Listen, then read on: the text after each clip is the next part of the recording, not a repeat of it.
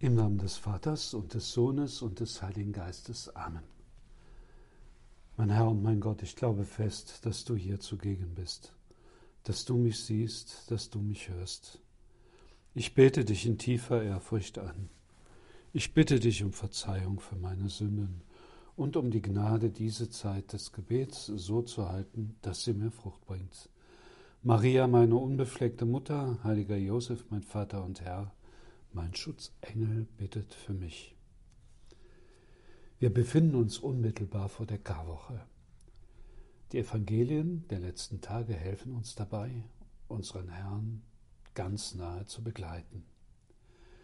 Es ist sehr wichtig, dass wir die Ereignisse dieser Tage nicht als weit in der Vergangenheit befindlich begehen, sondern uns hineinversetzen in das, was geschieht. Denn auch wir sind ja auf eine geheimnisvolle Weise anwesend. Der Herr ist nämlich auch für mich diesen Weg gegangen. Wir wissen nicht, wie sich die Ewigkeit und die Zeit einander berühren. Was wir aber sagen können, ist, dass alles, was der Herr getan hat, zu allen Zeiten gegenwärtig ist. Wenn wir das tiefer betrachten, können wir durchaus annehmen, dass wir für den Herrn auch gegenwärtig waren, dass also unsere Nähe für den Herrn damals ein Trost war. Er war, wenn er nach Jerusalem kam, in der Regel zu Gast bei seinen Freunden in Bethanien, Maria, Martha und Lazarus. Wir erfahren, wie herzlich der Umgang dieser Geschwister mit Jesus war und wir können uns einfach dazu gesellen. Ja, Herr, ich will dir in den nächsten Tagen besonders nah sein. Denn wir sind auch, wie diese drei, Freunde Gottes. Lasst uns schon mal auf den morgigen Tag schauen, den Palmsonntag. Wie wir aus dem Evangelium erfahren, lag eine große Spannung in der Luft. Was würde Jesus tun? Wie würden die religiösen und politischen Obrigkeiten reagieren, wenn er seinen Anspruch auf das Messiasamt erklärt? Die meisten Bewohner Jerusalems und die Scharen der Pilger erwarteten so etwas. Sie erwarteten auf jeden Fall etwas Großes. Aber wir wissen, wie dann alles gekommen ist. Dass die Erwartungen vieler nicht erfüllt wurden dass alles anders war, als die meisten erwartet hatten. Selbst seine engsten Begleiter und Vertrauten wurden dadurch völlig verwirrt. Sie waren enttäuscht, ja, und sie liefen davon und versteckten sich. Ich meine, dass auch wir heute immer wieder Ähnliches erleben. Wie oft sind auch gläubige Menschen enttäuscht über Gottes konkretes Wirken in der Welt? Wie oft hört man das? Wo war Gott, als dieses oder jenes Schreckliche passierte? Wie kann ein guter Gott solche Dinge zulassen? Ja, wir Menschen klagen ihn dann an. Für nicht wenige ist das ein Grund, sogar mit dem Glauben Schluss zu machen. Die Menschen zerren den Herrn auf die Anklagebank für Dinge, für die wir alleine Schuld haben. Auf der einen Seite wollen wir die Welt alleine gestalten, vor allem selbst festlegen, was gut und böse ist. Und dann, wenn die Sache schief geht, schieben wir Gott die Schuld zu. Herr, wie demütig bist du, dass du das alles immer wieder erträgst. Freiheit, Freiheit, schreien wir Menschen. Und wenn dann die Konsequenzen missbrauchter Freiheit erscheinen, dann wollen wir dass Gott es doch nicht so kon konkret meint und so konsequent mit unserer Freiheit. Dann wollen wir, dass er eingreift und eben den Tätern ihre Freiheit nimmt. Aber was wäre das dann für eine Freiheit? Die wäre nicht echt, das wäre ein Witz. Und ich meine, dass wir mit diesen Überlegungen in das große Geheimnis unserer Existenz hineinleuchten.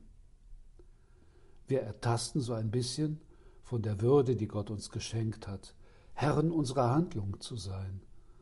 Keine Marionetten, sondern Personen in der Lage zu lieben, aber natürlich auch die Verantwortung zu tragen. Wir können jetzt nicht weiter auf diese Dinge eingehen, wir können das nicht vertiefen. Diese Andeutungen sollen genügen. Aber es ist wichtig, dass wir in der Karwoche wirklich in die Tiefe kommen. Tiefer mit dieser, äh, auf diese Tat Gottes schauen, auf dieses Geheimnis des Leidens, des Todes und der Auferstehung des Herrn. Dass wir eindringen in dieses Mysterium. Das gelingt uns umso mehr, je näher wir ihn begleiten, wie anfangs gesagt. Wir können uns mit ihm austauschen. Wir können Fragen stellen.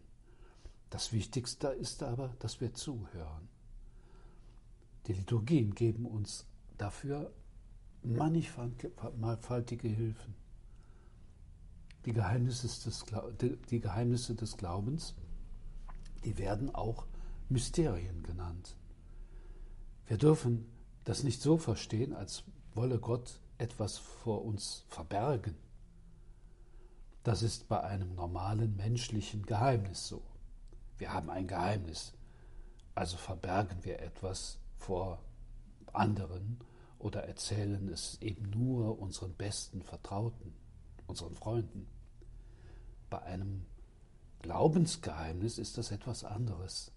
Es handelt sich um eine Wirklichkeit, die so groß ist, dass man sie nicht auf einmal und leicht erfassen kann eben weil sie so groß ist.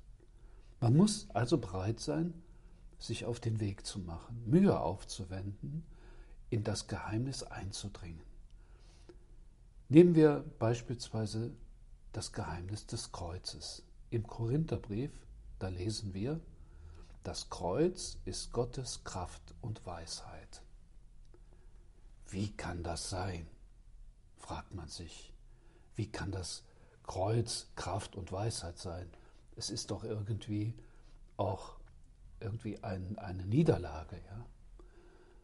Und ein Ende. Aber wir haben auch eine ganze Menge von großartigen Anregungen von Menschen, die schon tiefer in dieses Mysterium eingedrungen sind, insbesondere bestimmte Heilige.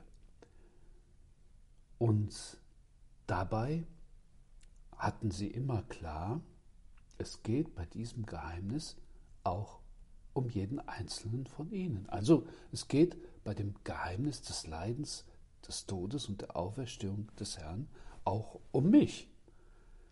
Und je mehr ich von diesem Geheimnis Christi erfasse, desto mehr verstehe ich mich selbst. Also so werden die kommenden Tage eine intensive Begegnung mit dem Herrn ermöglichen. Es gibt eine Vielzahl hilfreicher Anregungen und Hilfen, wie gesagt, äh, durch die Liturgie. Es gibt aber auch viele Frömmigkeitsübungen, zum Beispiel den Kreuzweg, als einen, ja, eine Quelle hineinzukommen ja, in dieses Geheimnis der Hingabe Gottes an uns. Vielleicht hilft uns auch zum Beispiel die, die Matthäus-Passion von Johann Sebastian Bach.